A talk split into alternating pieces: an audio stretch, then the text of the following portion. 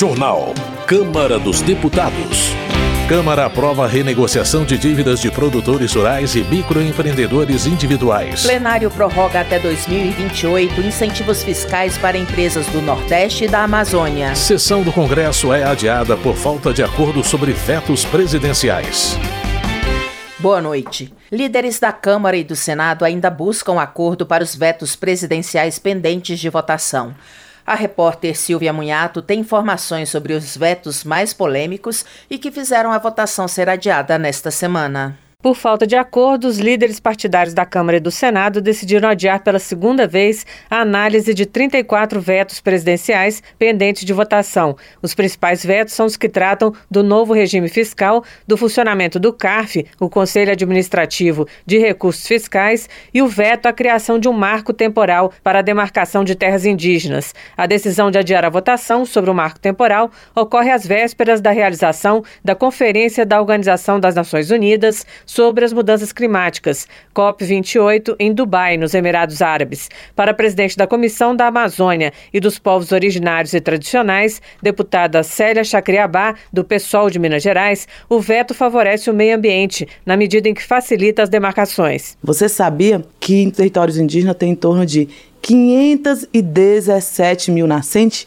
Sendo que o povo indígena não é nem 1% da população brasileira, somos 5% da população do mundo e protegemos mais de 80% da sociobiodiversidade. Nas redes sociais, o presidente da Frente Parlamentar da Agropecuária, deputado Pedro Lupion, do PP do Paraná, diz que existem os votos para derrubar o veto ao marco temporal e que a sessão foi adiada por outros motivos. Não é uma questão só da, do marco temporal, pelo contrário, é uma questão muito mais dos pontos fiscais do governo e ontem, no impasse grande, foi foi na questão dos vetos do arcabouço fiscal e também do CARF. No caso do arcabouço fiscal, foi vetado o trecho que limitava o corte de investimentos para atingir a meta fiscal anual e o que impedia a lei de excluir alguma despesa da apuração da meta. Para o governo, os trechos tornam a execução orçamentária muito rígida. Para que um veto presidencial seja derrubado em sessão do Congresso, é preciso pelo menos a maioria absoluta dos votos na Câmara, ou 257 deputados, e no Senado, ou 41 senadores senadores. Da Rádio Câmara de Brasília, Silvia Minhato.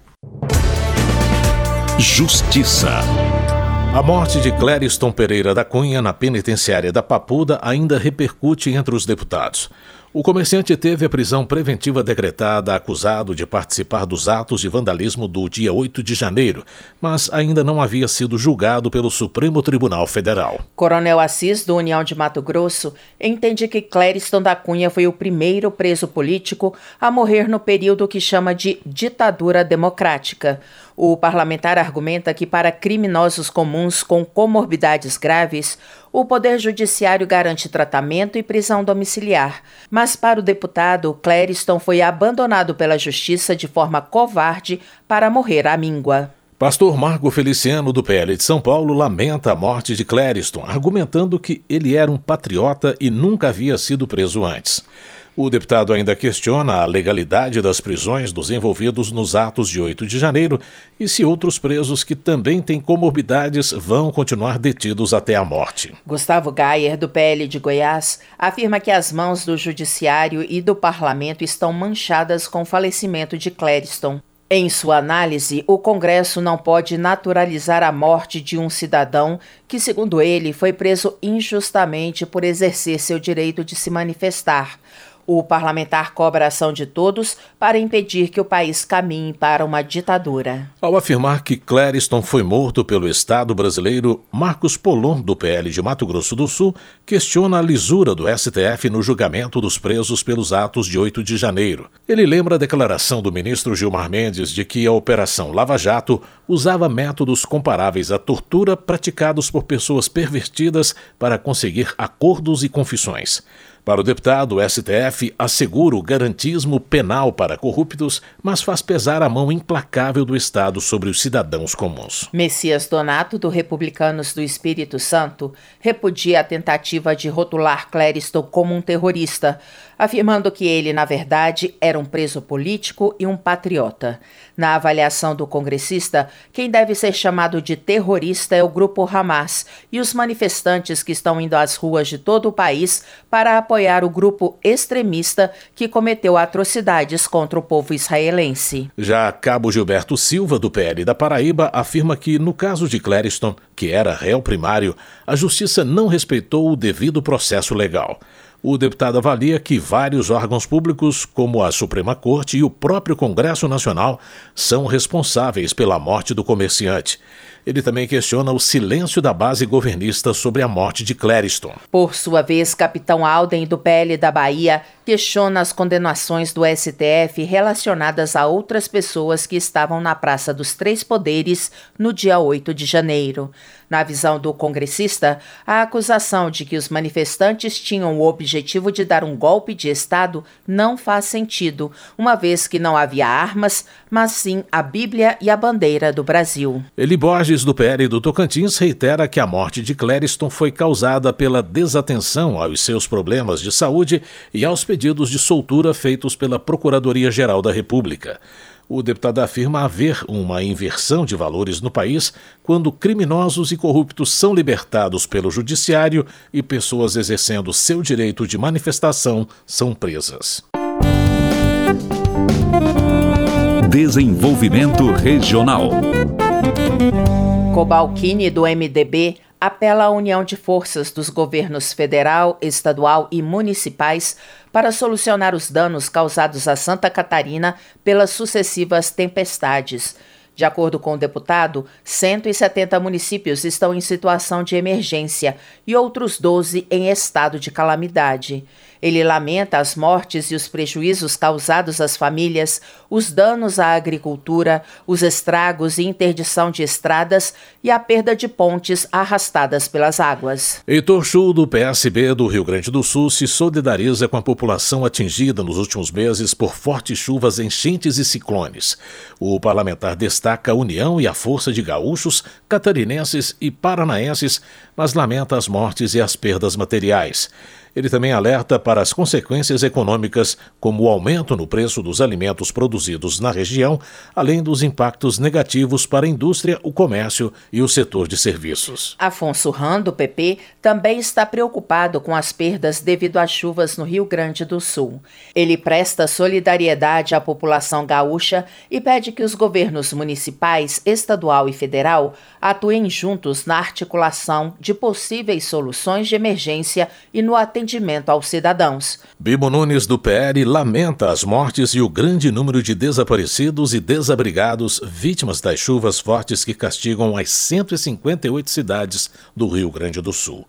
Ele espera que o Congresso aprove proposta de sua autoria que pretende liberar de forma imediata 5% das emendas parlamentares para socorrer vítimas de tragédias naturais.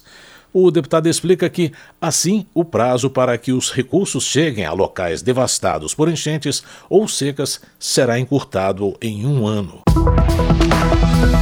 Max Lemos, do PDT, está reunindo assinaturas para a instalação de uma CPI para investigar os péssimos serviços prestados pela Enel e pela Light, distribuidoras de energia no Rio de Janeiro. O deputado denuncia o caos instalado em 30 dos 66 municípios do estado, incluindo a região metropolitana da capital, onde algumas cidades chegaram a ficar seis dias sem luz, o que, segundo ele, é injustificável porque o Rio é superavitário na produção de energia. Bebeto do PP lamenta os constantes apagões que vêm ocorrendo nos municípios da Baixada Fluminense. Ele ressalta que, com as altas temperaturas, os transtornos ficam ainda maiores para a população. O deputado critica as concessionárias Light e Enel, responsáveis pela distribuição, e reclama do valor da tarifa no estado, afirmando que as pessoas pagam caro por um serviço sem qualidade. Gabriel Nunes, do PSD da Bahia, celebra a abertura de crédito de mais de 15 bilhões de reais para estados e municípios. Ele afirma que, do total aprovado no Congresso, cerca de 7 bilhões serão aplicados em saúde, educação, infraestrutura e no custeio da máquina pública.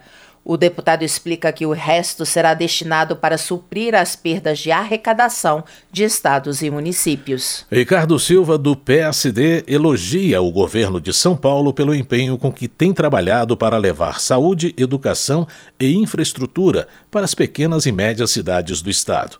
O congressista também registra o lançamento da Frente Parlamentar Mista em Defesa dos Oficiais de Justiça, que será presidida por ele e vai atuar na defesa de pautas de interesse da categoria.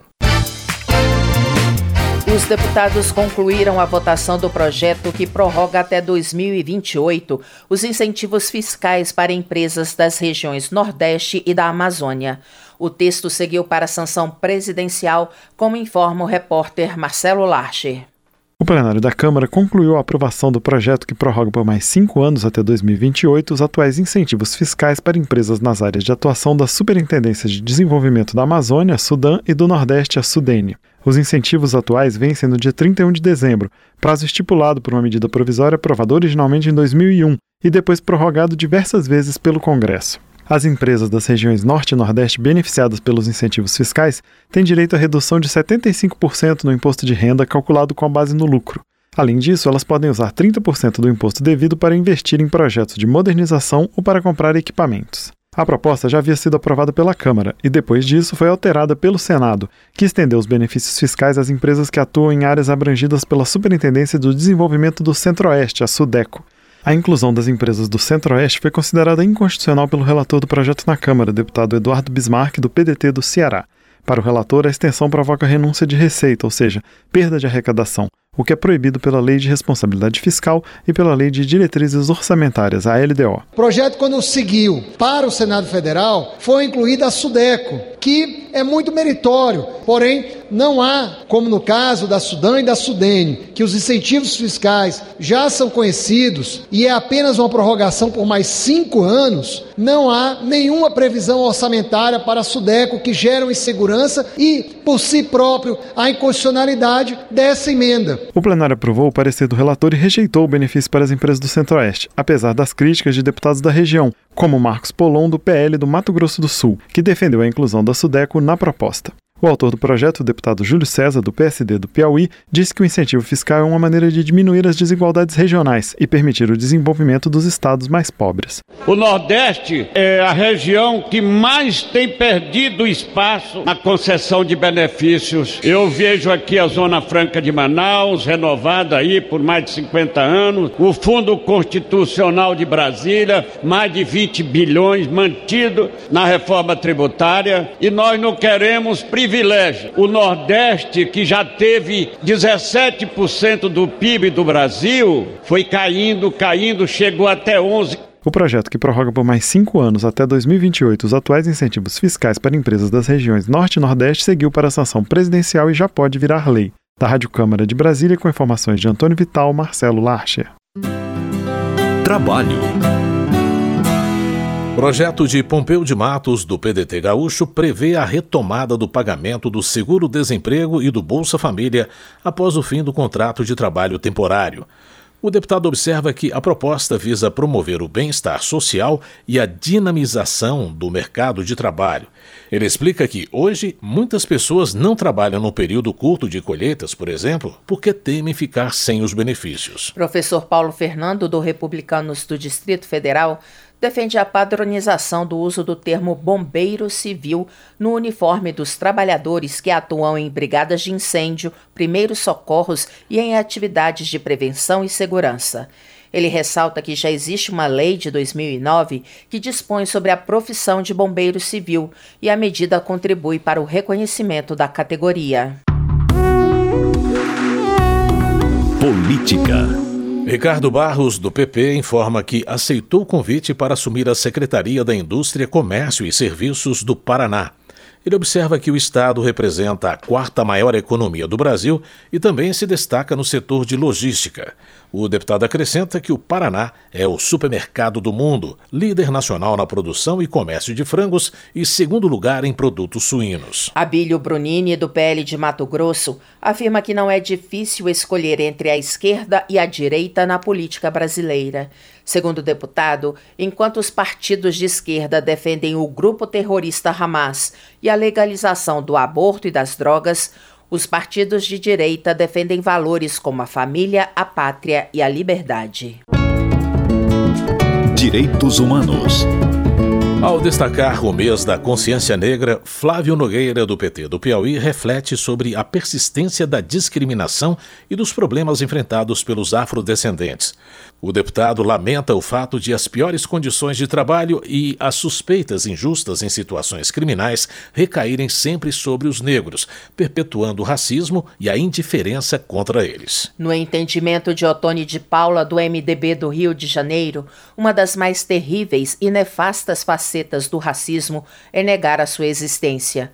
Para ele, no entanto, a discussão sobre o racismo deve superar divergências ideológicas, porque sem isso não há como avançar de forma positiva sobre a realidade da população afrodescendente. Agricultura. Leonardo Monteiro, do PT de Minas Gerais, registra a realização do 12º Congresso Brasileiro de Agroecologia no Rio de Janeiro. O deputado observa que, além de o Brasil se destacar como um dos maiores produtores de alimentos do mundo, é preciso também valorizar a produção saudável sem agrotóxicos. Economia. Luiz Couto, do PT da Paraíba, cita trechos do livro Jesus e o Dinheiro, de José Antônio Pagola, para afirmar que o sistema capitalista neoliberal é desumano. O deputado avalia que o capitalismo impôs uma ditadura financeira em quase todos os países e que é preciso buscar, a partir de uma ideia utópica, um novo paradigma para a construção de um mundo mais justo, solidário e feliz. Votação.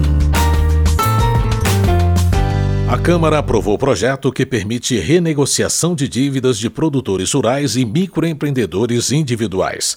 O repórter Antônio Vital acompanhou a votação. A Câmara dos Deputados aprovou o projeto que reabre prazo de negociação com abatimento de dívidas de produtores rurais, benefício estendido a microempreendedores individuais.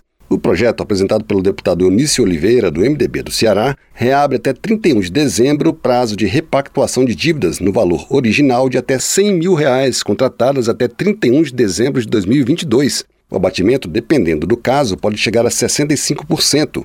Os produtores rurais contemplados no projeto original são os da área de atuação da SUDENE, a Superintendência de Desenvolvimento do Nordeste.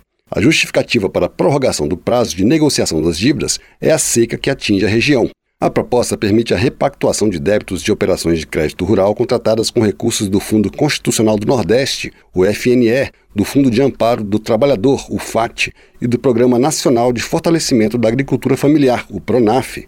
O projeto também estende o benefício aos microempreendedores individuais com dívidas contraídas até 31 de dezembro de 2019. A relatora, a deputada Silvia Cristina, do PL de Rondônia, incluiu no texto o benefício também para produtores da área de atuação da Superintendência de Desenvolvimento da Amazônia, a Sudã, o que vai valer para dívidas contraídas até 31 de dezembro de 2022. Além disso, estabelece regras específicas para a repactuação dos débitos dos produtores de outras localidades do país afetados pelos efeitos da crise climática. A deputada Silva Cristina defendeu a renegociação das dívidas. Parabenizar o deputado Eunício pela oportunidade de fazer com que os produtores rurais, o microempreendedor, tenham oportunidade de pagar suas dívidas. Eles não são caloteiros, eles querem sim ter a oportunidade de pagar as suas dívidas e essa repactuação ela é necessária. A relatora acatou no texto emendas apresentadas pelo PT que beneficiam agricultores familiares com dívidas junto ao Banco do Nordeste e ao Banco do Brasil. Se a dívida tiver como origem recursos dos fundos constitucionais do Nordeste e do Norte, o FNE e o FNO, o abatimento pode chegar a 95%. O deputado Carlos Veras, do PT de Pernambuco, atribuiu a necessidade de repactuação à seca que afetou esses produtores. Importantíssimo a gente poder garantir a prorrogação das dívidas dos trabalhadores e trabalhadoras rurais da agricultura familiar. Nós que somos do Nordeste, que somos agricultores, enfrentamos aí 10 anos de seca consecutiva, estamos enfrentando um momento difícil, já novamente de seca, então a prorrogação, a possibilidade de prorrogação dessas dívidas é essencial. O projeto que reabre prazos de negociação com abatimento de dívidas de produtores rurais e microempreendedores individuais seguiu para análise do Senado. Da Rádio Câmara de Brasília, Antônio Vital. Termina aqui o jornal Câmara dos Deputados com trabalhos técnicos de Everson Urani e apresentação de José Carlos Andrade e Luciana Vieira.